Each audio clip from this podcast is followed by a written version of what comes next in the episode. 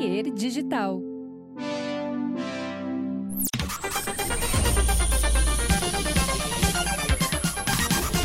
Oi, tudo bem? Eu sou Edu Mendes, esse é o Projeto Mendes, o meu podcast, o seu podcast, o nosso podcast. Tem que melhorar o slogan? Tem que melhorar o slogan. Mas enfim, o que importa é que esse podcast, mesmo sem slogan, já tem apoio, patrocínio da KTO, KTO.com. Vai no site da KTO, vai te divertir, vai fazer uma aposta, vai jogar, vai brincar com leveza, com tranquilidade. Aposta no teu time, aposta no outro time, aposta no, no cassinão. Faz o que tu quiser dentro da KTO, porque tem muita coisa para tu te divertir lá. KTO.com e lá tu tem o projeto Mendas inserido na KTO através do cupom, o cupom MENDAS no teu primeiro depósito, tu pode ganhar 20%, tu ganha 20% em apostas grátis em cima do valor que tu colocou se tu usar o cupom MENDAS. Botou 100 reais, bota lá no cupom MENDAS, ganha mais 20, ficou 120, pô, que beleza, que beleza.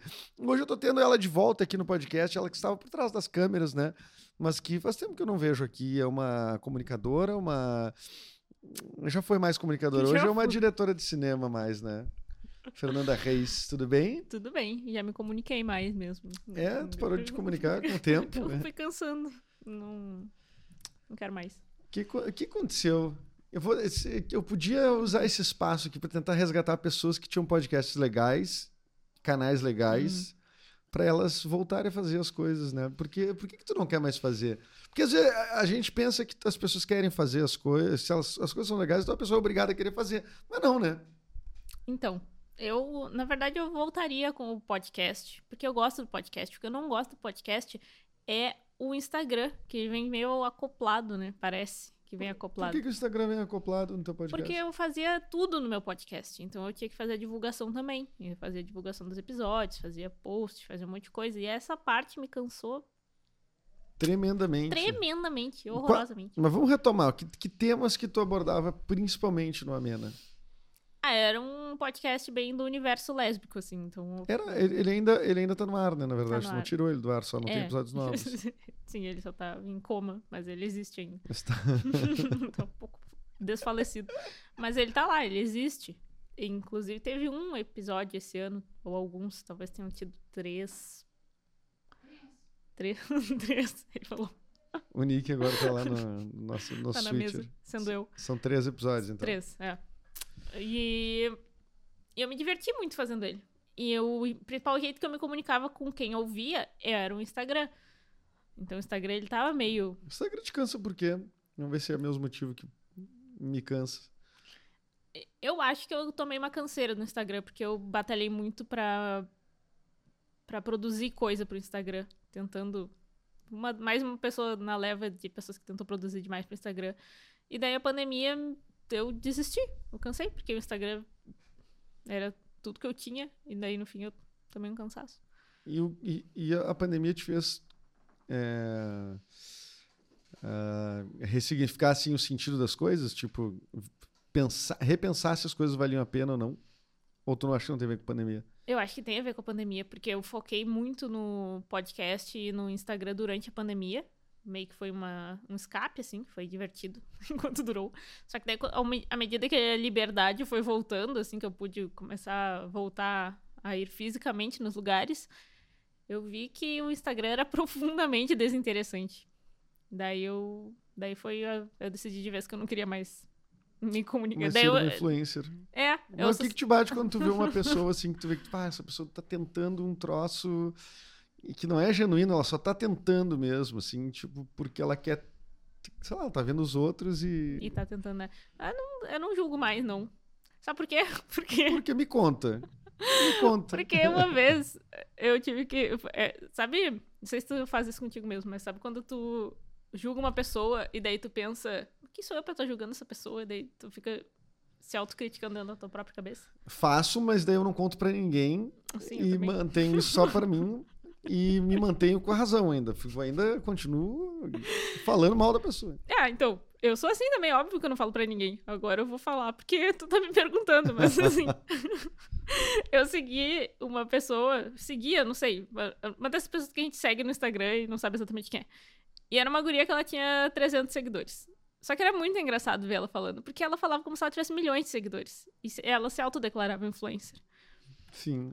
Só Porque que. a influencer não é a mesma coisa de autodeclaração, né? Não, não. Eu acho que tu- tem não, que ter uma, uma, uma que- métrica aí, Tu né? tem que influenciar, né? Eu, É. Acredito eu, já que o nome diz. Enfim, mas eu achava muito engraçado ela fazendo isso, porque. Porque ela não tinha seguidores, mas ela agia como se já tivesse um monte. Só que hoje, ela estourou. Ah, é. Isso, ela é uma influencer de tosa canina. e tu segue. Eu ainda sigo ela, eu vi ela crescendo dos 300 aos 20 mil seguidores. Então agora eu não falo mais nada. Se a pessoa que tá tentando, uma hora ela consegue, vai que. Bah, mas é meio. E eu vivi esse julgamento sozinha, claro, né? É, Então, é uma coisa de crença.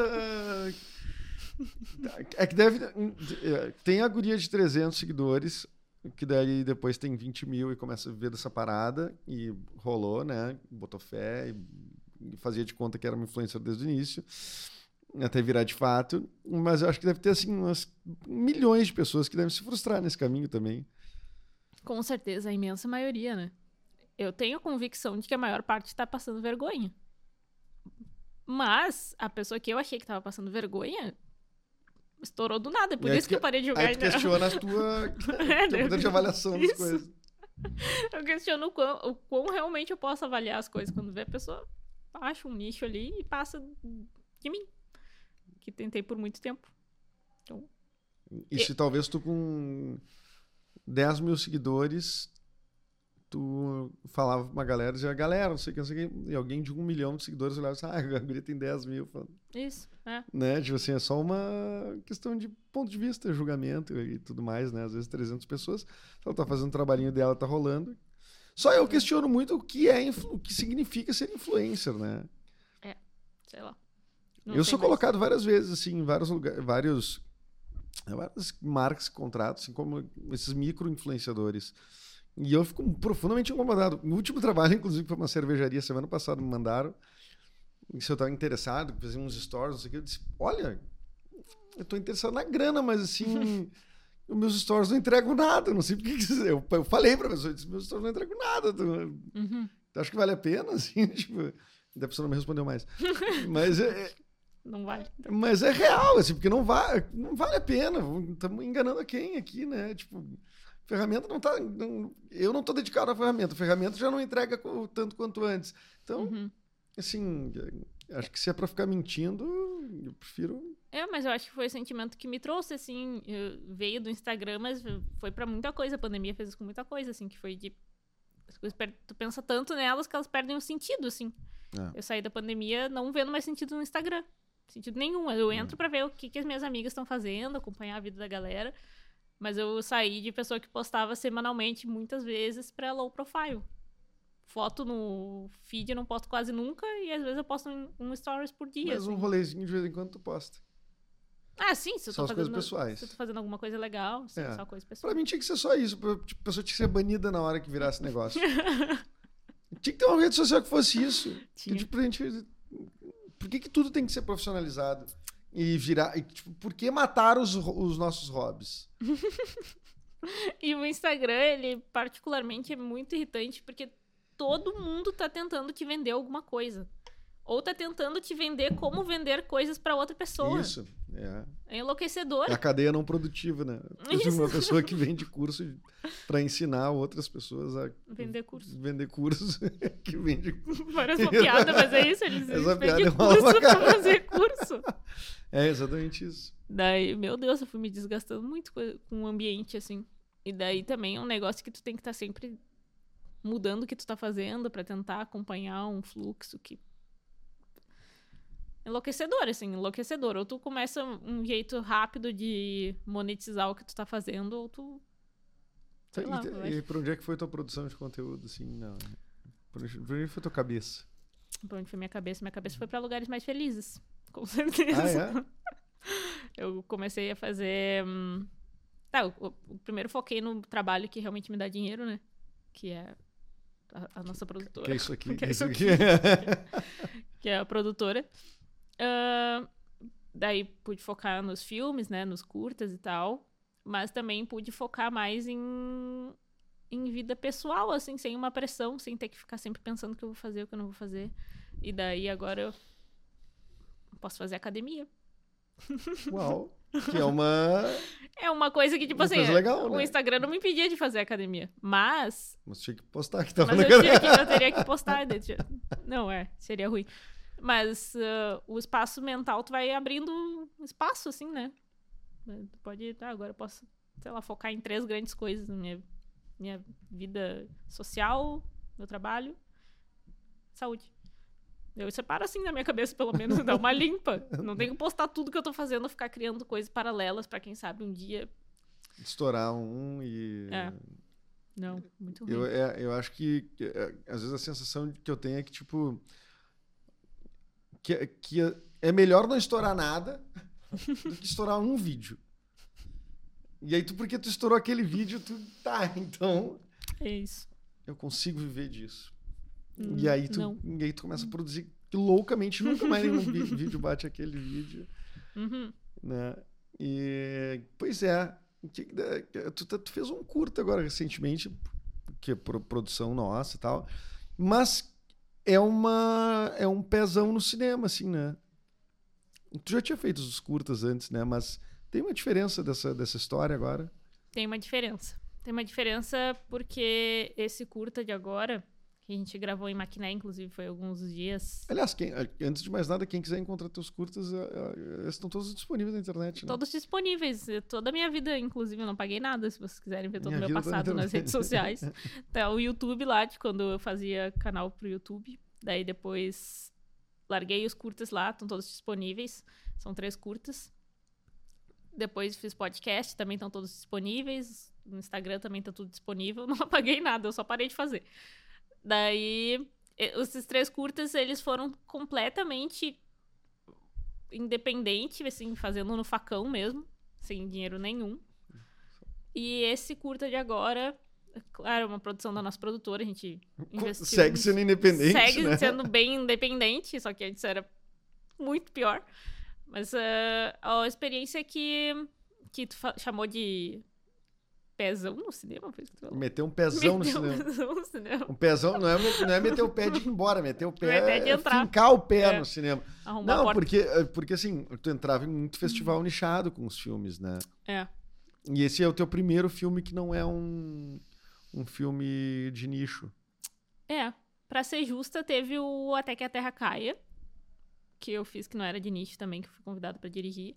Mas esse, que é uma co-direção com o Fatini, o Gabriel, que já tem uma história maior no cinema também, né? Já fez mais coisas, fez séries, tem mais experiência e tal. Daí a gente conseguiu reunir uma galera também no cinema, um, um grupo muito legal.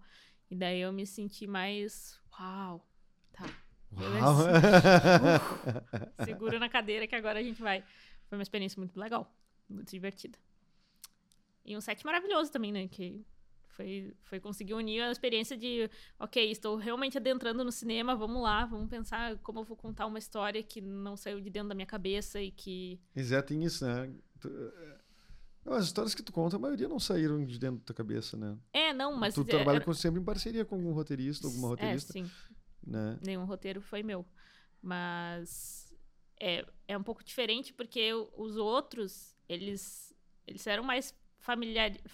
Eles eram mais da minha rotina, assim, né? Porque eles. Muito era sobre contar uma história sobre lésbicas também, apesar de serem futuristas. Uhum. Esse foi. Foi botar minha cabeça num universo novo, assim, totalmente novo. Sobre um imigrante. é, ele era. O filme é sobre um imigrante paraguaio que vem pro Brasil ahn, clandestinamente com a promessa de que ele vai conseguir documentos ou vai conseguir uma carteira de trabalho aqui no, no Brasil. E para isso, para ele conseguir fazer isso, ele tem que fazer um trabalho temporário. Daí ele é pego no caminhão, levam ele até onde ele vai fazer esse trabalho e ele para num trailer isolado. Ele não fala português, não fala nada.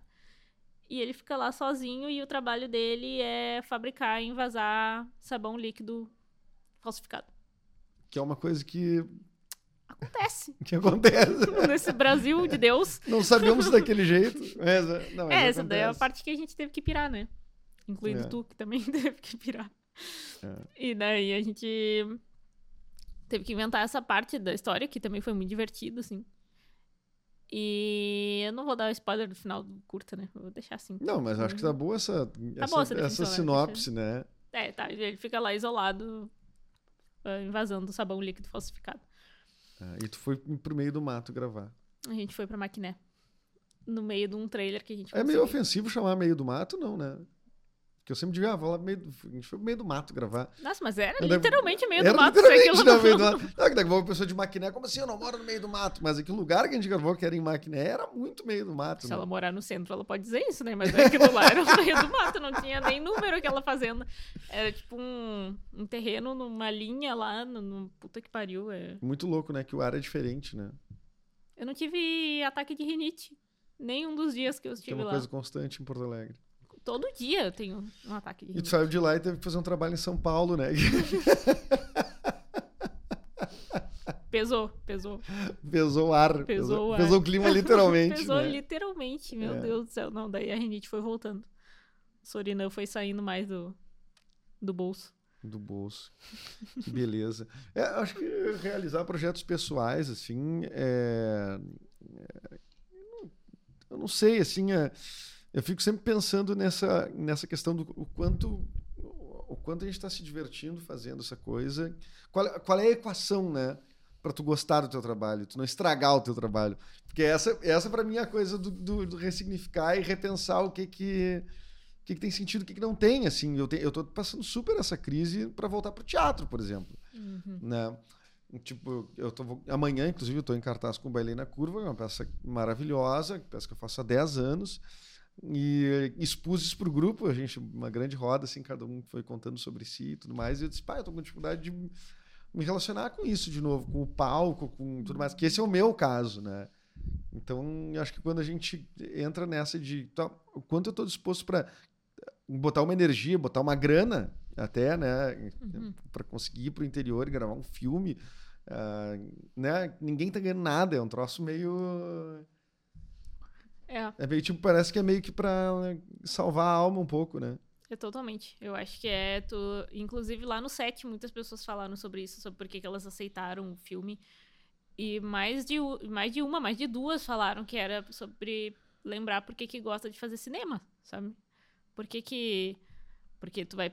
Quando tu trabalha com o cinema regularmente, assim, é muito fácil tu tomar uma canseira e pegar desgosto, assim, né? Que é. trabalha com, vamos botar audiovisual como a, É, vamos botar audio- É. audiovisual no geral. Porque a gente assim, trabalha com audiovisual ah, no meio corporativo, a gente trabalha com audiovisual. Assim, pa- me- meio que tudo, tu, tudo tu pode ter lugares e espaços que não vão ser o que tu, tu almeja fazer, né? É, qualquer lugar é possível disso acontecer. Essa relação que eu tinha com o Instagram. E não era meu trabalho oficial. Tipo assim, se trabalho é o É. que te dá dinheiro, não era meu trabalho, mas eu trabalhava pra caramba. Pra ter 10%, 5% da parte que eu gostava, que era o retorno das pessoas, assim. Mas, tipo, o resto era muito sofrido. Daí, essa daí é uma equação difícil, mas qualquer coisa que tu trabalha pode ser isso. Aqui na, na produtora, nos trabalhos corporativos, eu gosto de fazer. Eu não sofro com eles. Não preciso pensar Sim. que como eu posso estragar isso, porque é o que eu gosto de fazer.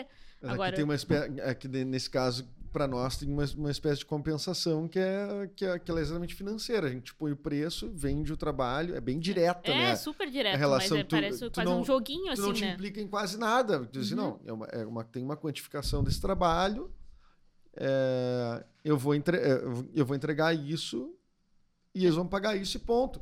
É um acordo, né? É que tem coisa que a gente investe muito tempo, investe ah, energia, investe grana, investe não sei o quê, e, e tu não consegue É, daí tu começa a estragar as coisas que tu gosta. estragar as coisas que tu gosta, Mas é, exatamente. sim, exato. E os curtas, desde o primeiro que eu fiz até esse último agora, sempre foi muito sofrimento, muito trabalho, muita coisa pra fazer, mas sempre eu gostei de todos os processos. De- desde começar a pensar o curta até, ah, entramos em tal festival.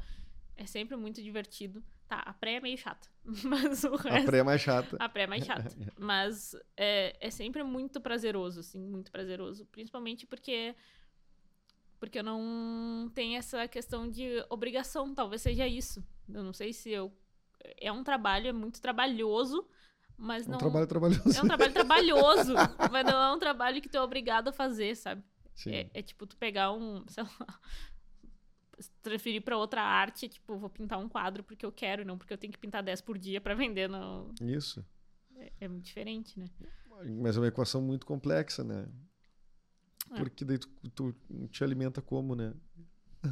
Quando tu paga o aluguel, outra coisa. É, Não, tu tem que trabalhar pra sustentar o que tu gosta de fazer, né? Tipo, isso. mas é assim. horrível, né? Isso, Sim, é uma merda. isso é terrível, assim, né?